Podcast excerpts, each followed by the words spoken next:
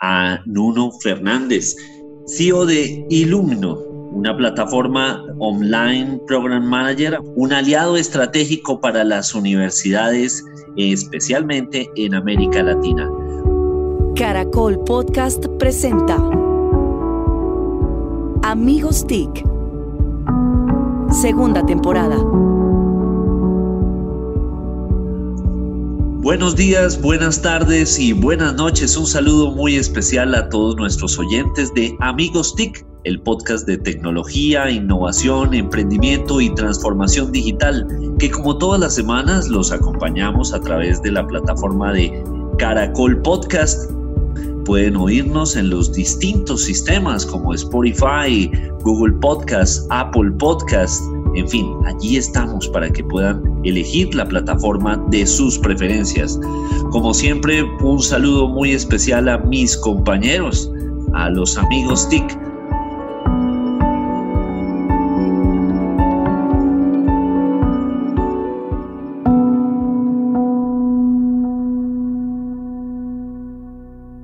Saludo Santiago Pinzón G, saludo Mauricio Jaramil, Saludo Jole Restrepo, todos esas son sus arrobas en Twitter y quien les habla, arroba Solano. Hoy, eh, con excusa médica, eh, no nos acompaña arroba Didi Burn, a quien le mandamos un afectuoso saludo.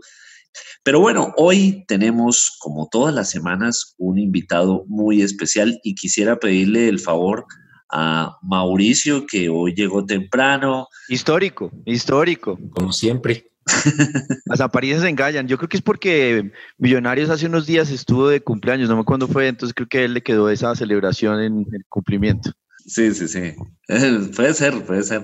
Bueno, un saludo. Es la misma edad, ¿no? 74 años, 75 años de Mauricio, perdón, de Millonarios, entonces la cosa... No, Mauricio va por los 81. Pero bueno, Mauricio, eh, por favor que nos haga los honores para presentar a nuestro invitado de esta semana. Muy bien, Víctor, Santiago, Jole, eh, y bueno, un saludo para Didi.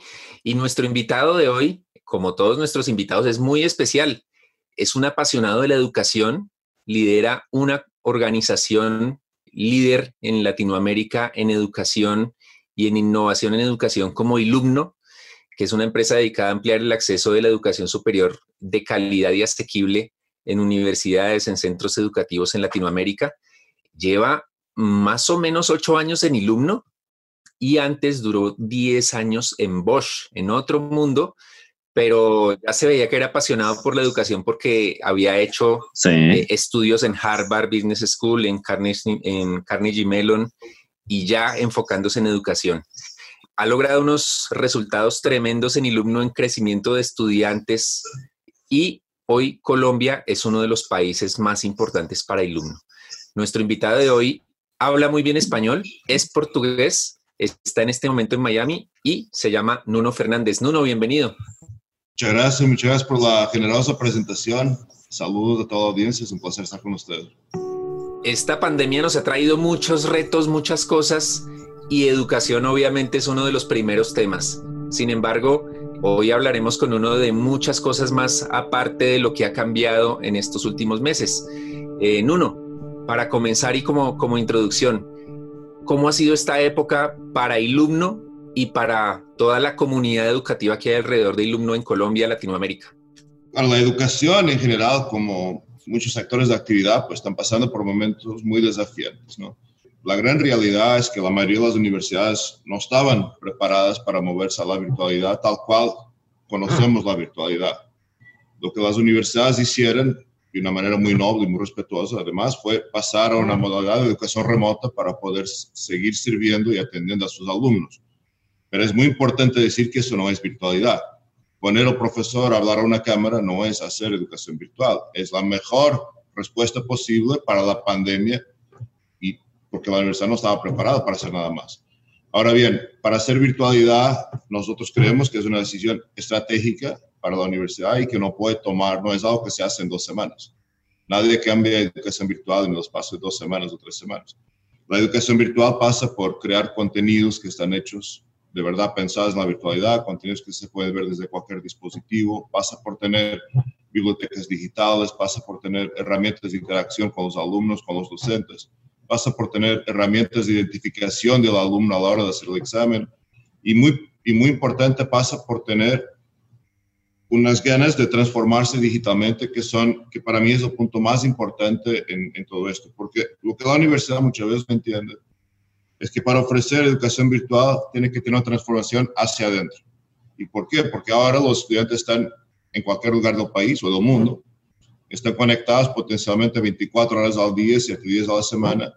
Y el estudiante virtual, como cualquier consumidor digital como nosotros, pues cuando tiene una, una necesidad, cuando tiene una demanda, quiere una respuesta inmediata. Entonces la universidad tiene que estar preparada para dar esa respuesta inmediata, tiene que tener las herramientas tecnológicas para proveer esas herramientas de autoservicio, de autoayuda, y eso requiere una transformación digital muy profunda de la universidad. Yo creo que ese es el principal punto donde las universidades tienen un conflicto porque muchas veces se piensa que hacer virtualidad es filmar, es filmar una, un profesor hablando. Y eso sería lo mismo que decir que hacer una película es filmar una obra de teatro. No es lo mismo. Hacer una, hacer una película es muy diferente a hacer una obra de teatro.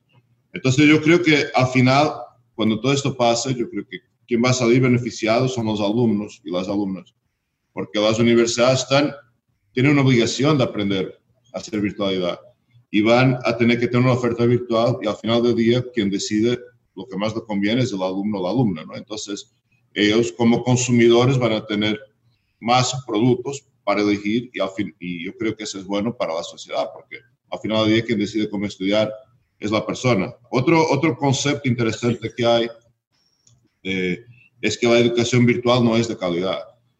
Y nosotros cuestionamos mucho ese, ese posicionamiento por lo siguiente, porque quien define la calidad de la educación es la universidad, no es la, no es la modalidad. Es decir, las mejores universidades del mundo, todas ellas, MIT, Harvard, Yale, Stanford, Berkeley, Cambridge, Oxford, todas ellas tienen educación virtual.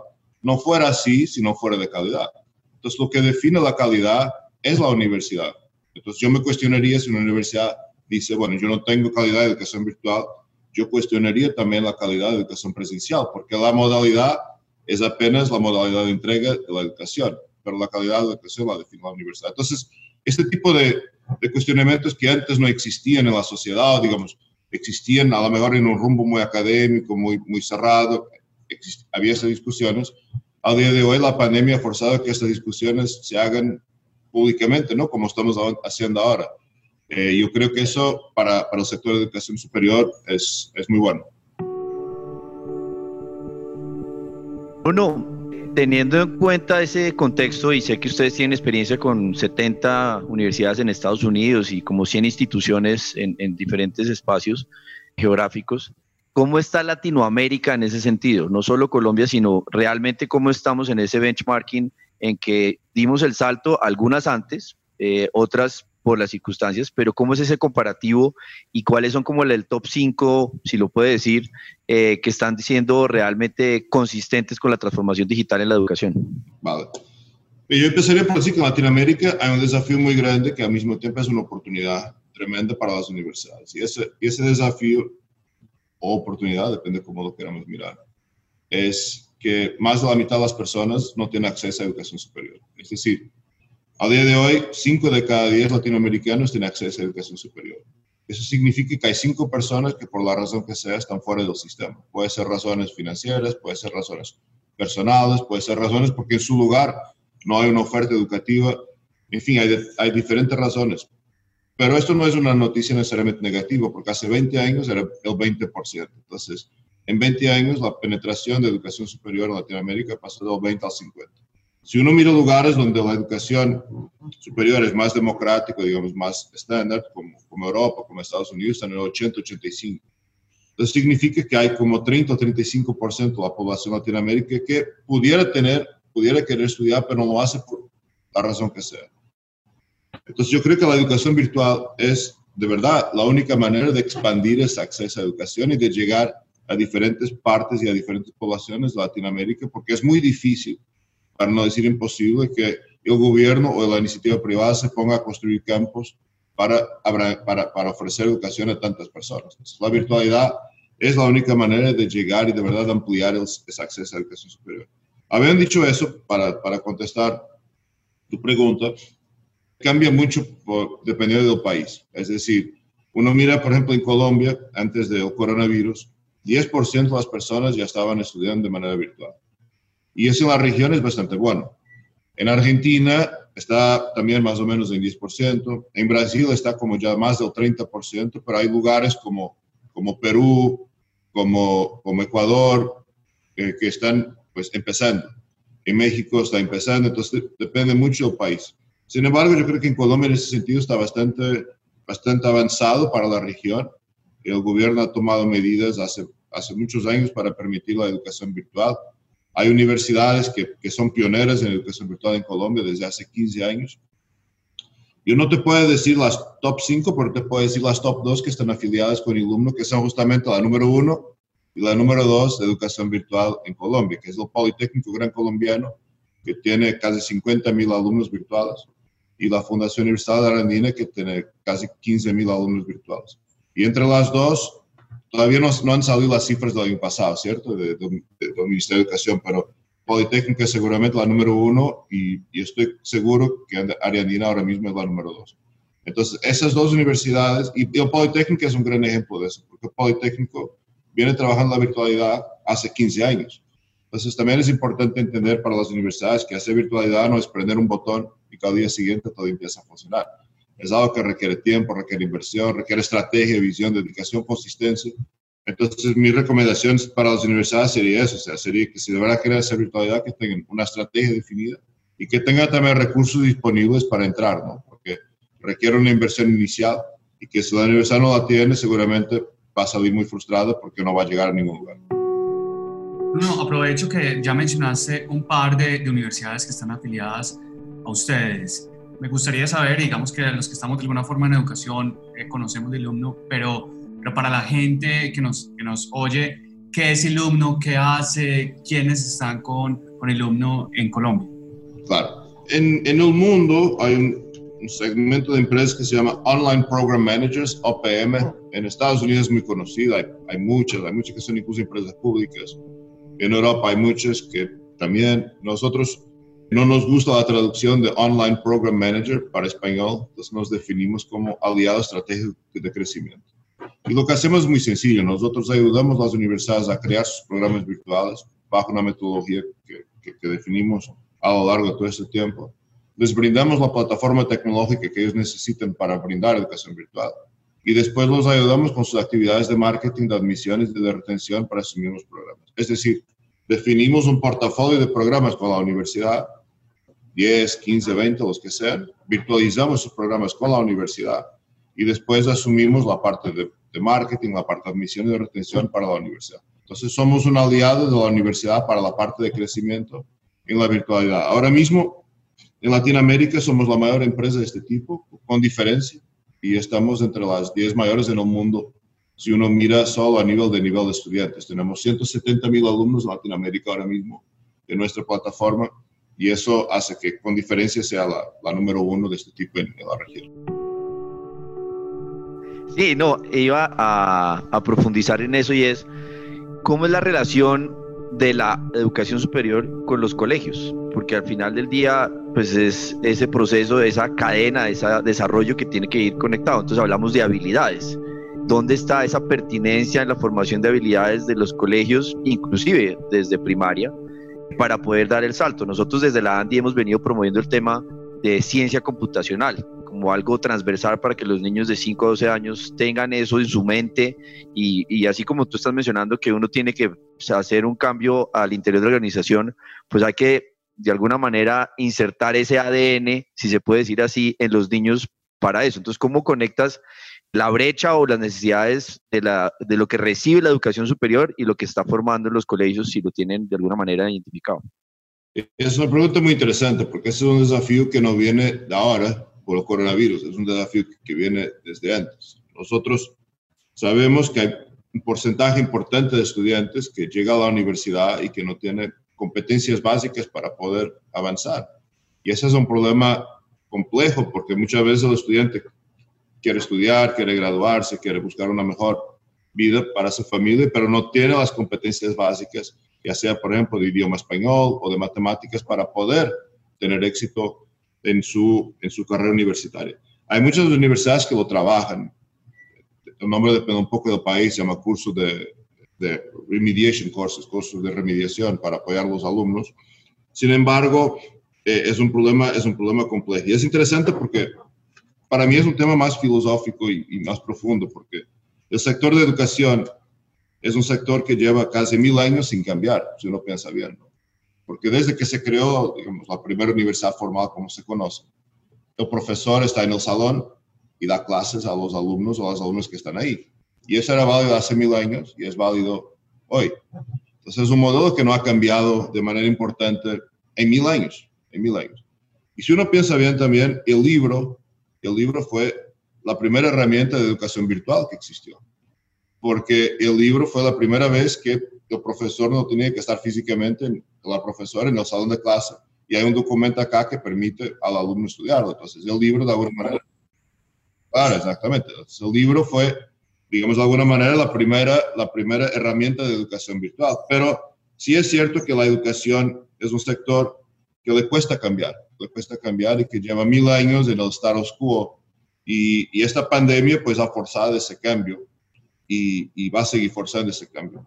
Ahora bien, eh, es interesante ver que todas las personas están cómodas en tener sus aplicativos de bancos, de mover su dinero por teléfono, mandar dinero para otras partes del mundo usando su teléfono, comprar acciones en la bolsa, ver películas, incluso tener citas médicas por teléfono, tener toda su vida en redes sociales, poner fotos de sus hijos. Sin embargo, cuando llega la educación, las personas siguen pensando que tiene que estar el profesor presente en sala de clases, si no, no funciona.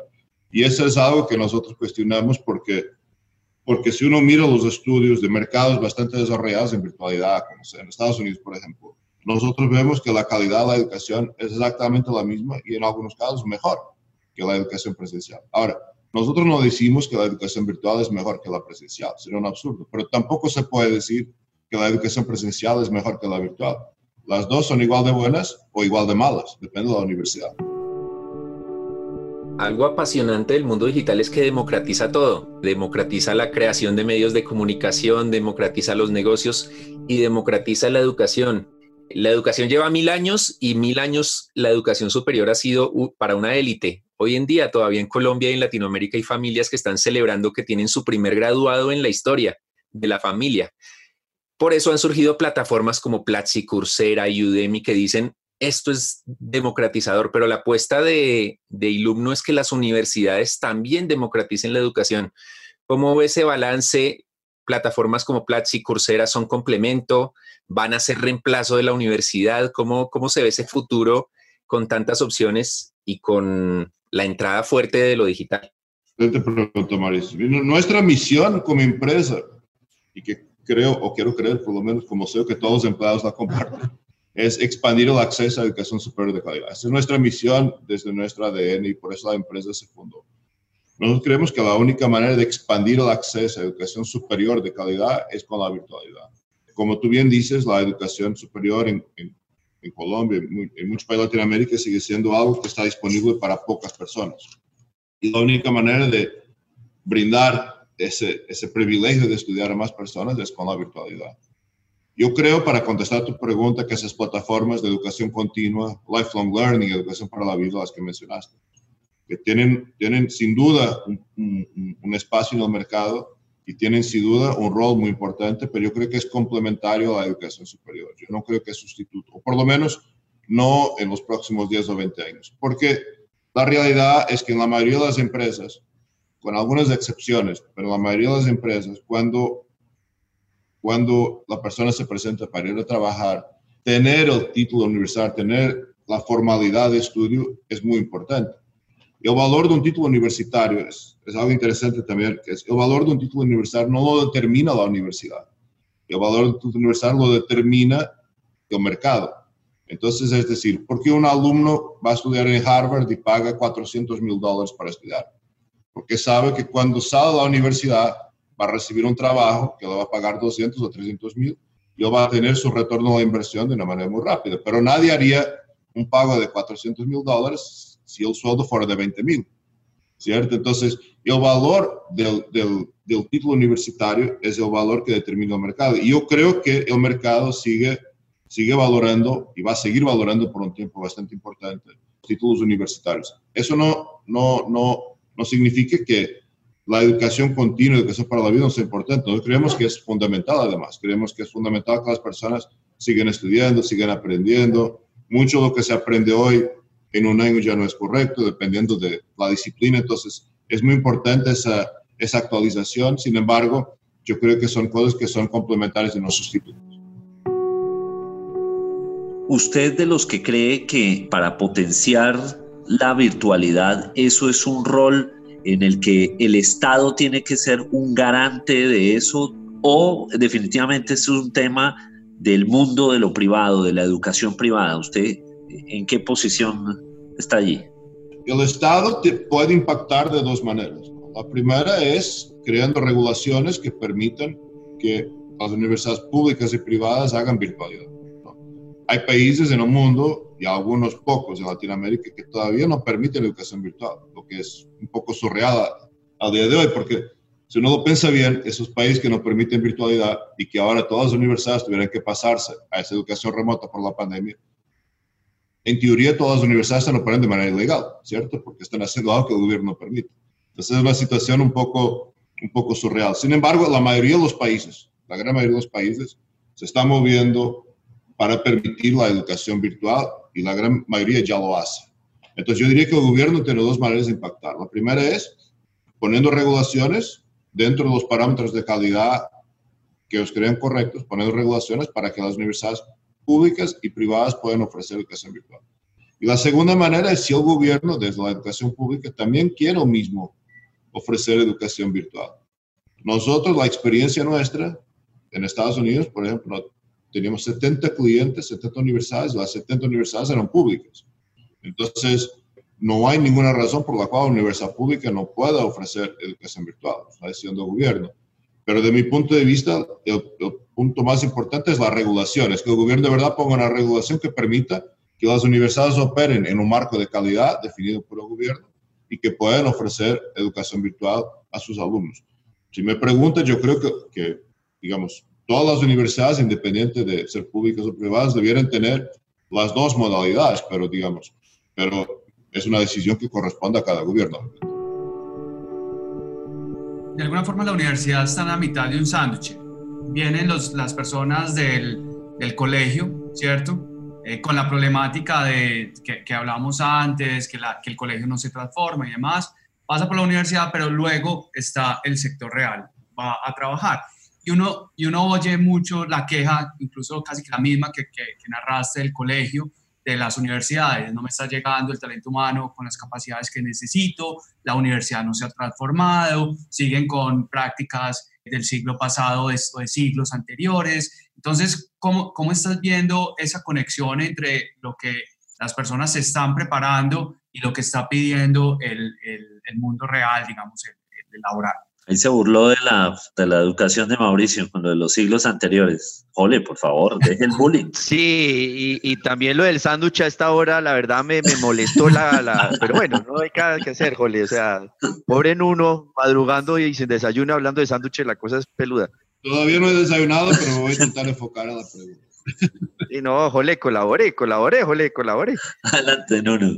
Es, lo interesante es que ese problema no es un problema de ahora. Si uno lee sobre educación, desde siglos pasados, es muy interesante. Uno ve sobre educación, siempre estuvo esa problemática que decía que la universidad no está necesariamente preparando a los alumnos para la necesidad real del mercado. Yo creo que eso es una verdad a medias, honestamente, porque la realidad es que la mayoría de las personas que salen a la universidad están trabajando, la gran mayoría.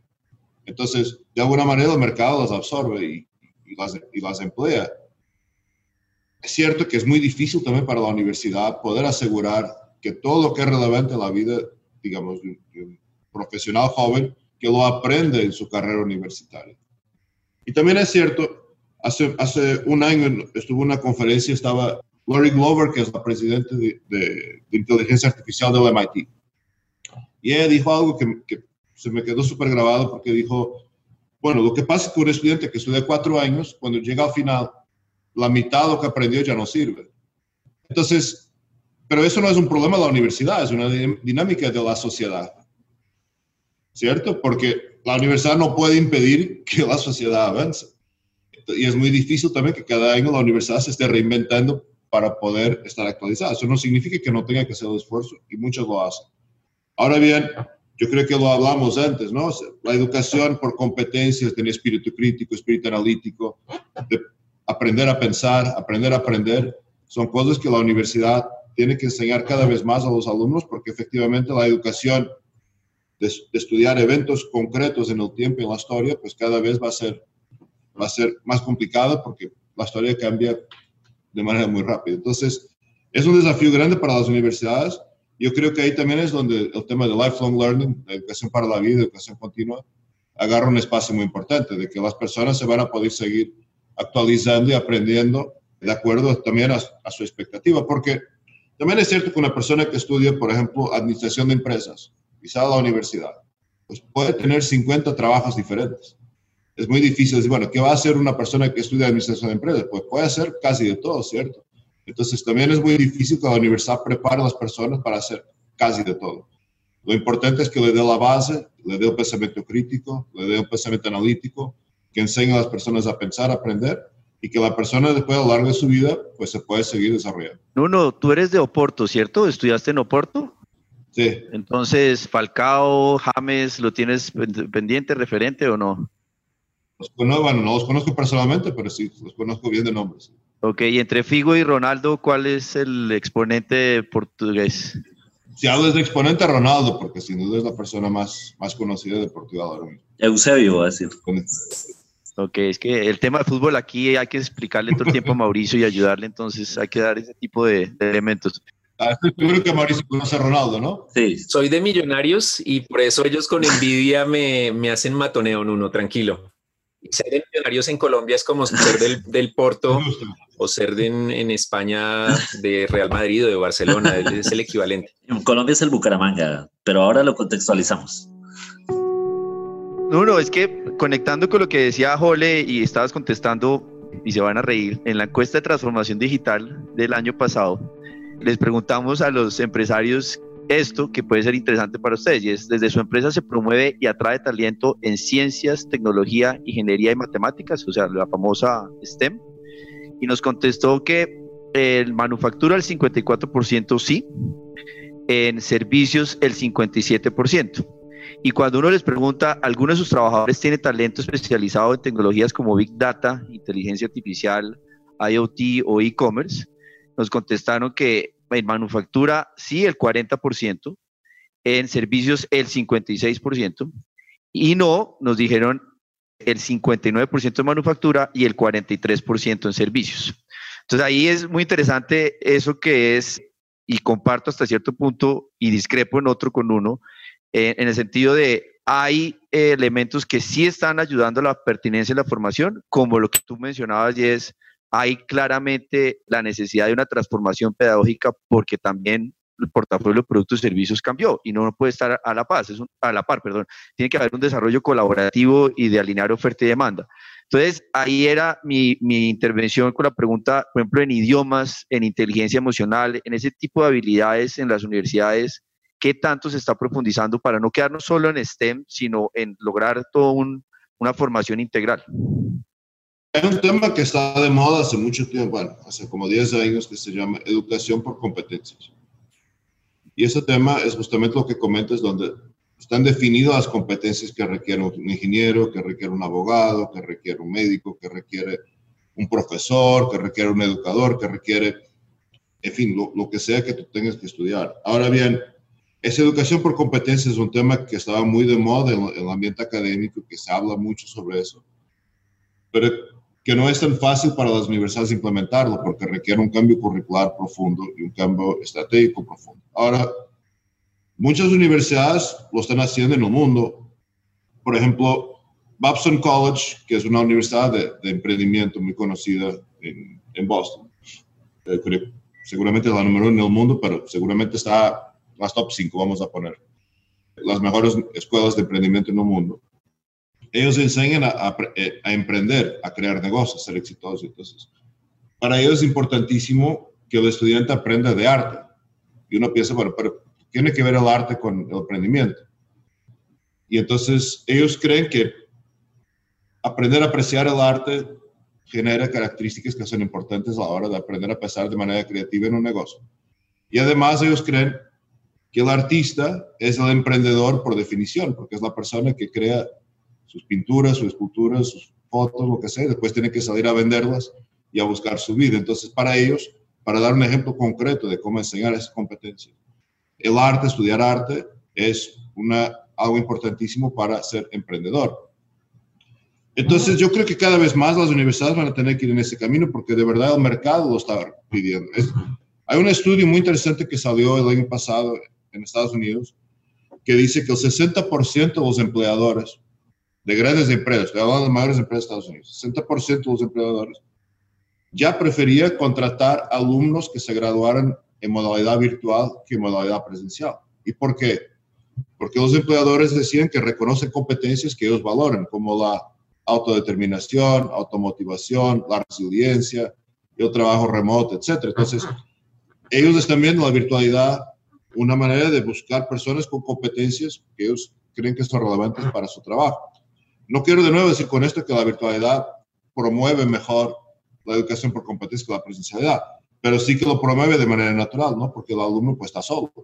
Entonces tiene que tener su autodeterminación, su automotivación, disciplina, resiliencia, etc. Entonces, la, respuesta es, sin duda, las universidades tienen que caminar en ese sentido, pero no es tan fácil para cambiar el status quo de muchos, muchos años, de cambiar lo que las universidades creen que se tiene que aprender, comparado con lo que el mercado cree que debieran aprender. Es, una, es un sándwich, para usar la palabra anterior, es un sándwich eh, complejo, pero que siempre estuvo ahí. Lo que, lo que la universidad cree que debe enseñar y lo que el mercado cree que, que el alumno alumno debe aprender. Y, esa, y ese puente entre, entre las dos partes no es tan fácil. De acuerdo. Nuno, esta pregunta nos la envía muy especialmente Denise, que hoy no pudo asistir, pero ella es nuestra referente en tema de homeschooling para América Latina y el África subsahariana. Y ella nos, nos manda esta pregunta. ¿Las universidades están preparadas para la nueva generación de homeschoolers? Y esto tanto en contenido como para pensar en, en permitirles su ingreso. La gran mayoría no o sea, depende, es decir, las universidades están preparadas para seguir ofreciendo educación por Zoom, sí, o por Skype, o por Teams, o Hangout, sí. Las universidades están preparadas para esa educación virtual como nosotros la entendemos, la educación virtual moderna y pensada estratégicamente de su core, no, la gran mayoría no. Pero no es porque sean malas, es porque para ellos no era una prioridad hasta hace cuatro meses. Y, y es muy difícil pues en, dos semanas o en tres semanas, cambiar y crear algo que es complejo. O hacer educación virtual tiene tres grandes complejidades desde mi punto de vista. La primera es crear los contenidos. Eso requiere una inversión de tiempo, de, de recursos, de dinero, que es grande. La segunda inversión es una inversión de tecnología, es decir, tengo las plataformas tecnológicas para brindar educación virtual en serio, no por Zoom, pero plataforma tecnológica para dar educación virtual con todo lo que eso significa de intercambio de, comunicación entre estudiantes, docentes, de exámenes, acceso a bibliotecas digitales, laboratorios virtuales, etc. Y esa es la segunda gran inversión. La tercera gran inversión es, es de marketing, es decir, ahora que tengo los programas, pues tengo que comunicarlos al mercado. Entonces, es interesante porque justo en un momento, cuando las universidades tienen que hacer esta inversión, es justo en un momento que tienen menos recursos, porque la gran mayoría de las universidades está con desafíos grandes de matrícula este semestre, porque obviamente por todo lo que está pasando. Entonces, en el, justo en el momento que tiene menos dinero, es el momento que debería estar invirtiendo más. Y eso genera un desafío grande para las, para las universidades. Entonces, yo creo que en Colombia, en, en el mundo, de hecho, van a pasar cuatro cosas con, con las universidades. La primera es que las universidades de elite van a ser todavía más de elite, más exclusivas. Y lo digo por una razón sencilla, porque esas universidades, hay cuatro, cinco, seis en Colombia, esas universidades van a querer garantizar que cuando los alumnos regresen al campus, pues que regresen con total seguridad, que, que se sientan bien, que se sientan seguros. Entonces, por ejemplo, ya no vas a poder tener un salón con 30 alumnos, vas a tener que tener un salón con 15 alumnos. Entonces vas a tener que pagar dos profesores y no un profesor. Entonces, eso en algún momento va a tener que reflejarse en los precios. Creo que la exclusividad de las universidades va a ser aún más exclusiva. El segundo grupo es lo que llamamos el grupo de acceso con calidad, que son esas universidades que dan educación superior de calidad por un precio más asequible. Yo creo que esas que tienen virtualidad van a expandirse de una manera muy importante, porque van a estar, están posicionadas para, para ese crecimiento y van a seguir expandiendo su oferta virtual. Luego hay un tercer grupo que yo digo que son las, las sobrevivientes, ¿no? Los que van a sobrevivir, que van a tener desafíos, pero que van a salir al paso y que van muy probablemente estar enfocadas en nichos, ¿no? Eh, van a ser expertos en ingeniería, expertos en marketing, expertos en, en salud, lo que sea, pero van, van a enfocarse en un nicho para poder diferenciarse. Pero desafortunadamente hay un cuarto grupo que creo que es el grupo de las que no van a sobrevivir. Hay muchas universidades, hay muchas universidades, y no sé si muchas son 10, 15 o 20 o 30, pero hay muchas universidades que desafortunadamente yo creo que no van a sobrevivir porque la información de las universidades en muchos países es pública uno puede apreciar que, aunque la universidad sea privada, ¿no? Pero uno puede apreciar que antes del coronavirus muchas universidades ya estaban con problemas financieros muy graves. Y esto sin duda yo creo que va a ser el, el golpe final para, para estas universidades, que no es que decir que van a cerrar una semana, en un mes o seis. Las universidades nunca cierran de un día al otro, pero yo creo que en los próximos dos o tres años hay muchas universidades que no van a poder sobrevivir. Y eso pues va a generar, a no ser, a no ser que el gobierno decida venir y ayudar con apoyos financieros importantes. Pero lo contrario, creo que va a ser difícil un grupo de universidades, 20 o 30 en Colombia, no sé, que, que pueda salir de, este problema. Bueno, no, este tema definitivamente apasionante. Mauricio, ¿quiere hacer alguna acotación ya para el cierre? Sí, al comienzo no habló y claramente, y lo sabemos, que no es lo mismo educación remota que educación virtual. Y Nuno, hay columnistas en Colombia que escriben columnas regañando a los profesores porque dan clases por Zoom, pero resulta que Nuno nos ha dejado claro, es que Víctor hace unas, hace unas semanas hizo eso, regañó a los profesores, pero los profesores al final dependen también de una, obviamente deben cambiar metodologías, pero también la tecnología de las universidades, la plataforma. Eso solo era para regañar al que regañó a los profesores, pero Nuno. una regaño alumna. Todo es, importante. Ese es un tema. Sí, sí, él es así. Así son los viejitos. Mauricio no, Mauricio no desaprovecha oportunidad para regañarnos, eso sí, papaya servida. No, no, pero este regaño, este regaño sí es muy válido, porque, porque todo esto que ha pasado yo creo que se ha sido muy justo con los docentes, muy justo. Porque muy difícil, es que es muy difícil. Porque este, Ese cambio es muy bravo. Claro, porque les, está, les, están pidiendo que en dos semanas ahora sean expertos en algo que nunca hicieron en su vida. Es decir, bueno, estabas jugando fútbol, pero ahora no, ahora es básquet. Dale. O sea, no, son cosas diferentes.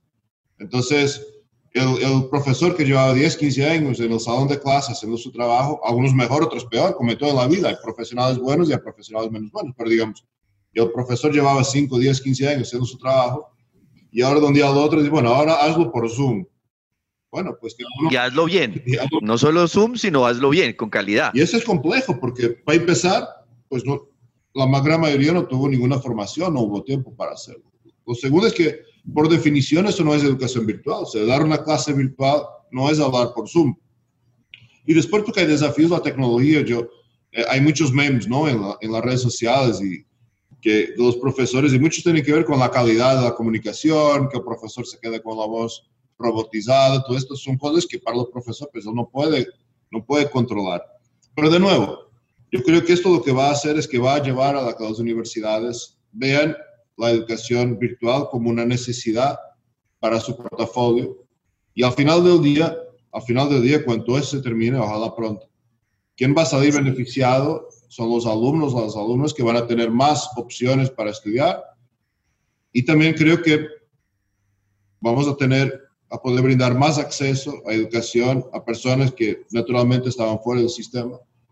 Y, y finalmente quien gana con eso es la sociedad, ¿no? Porque va a tener más personas educadas que van, que van a poder trabajar para conseguir mejor calidad de vida para ellos, para sus familias y eventualmente para, para el país.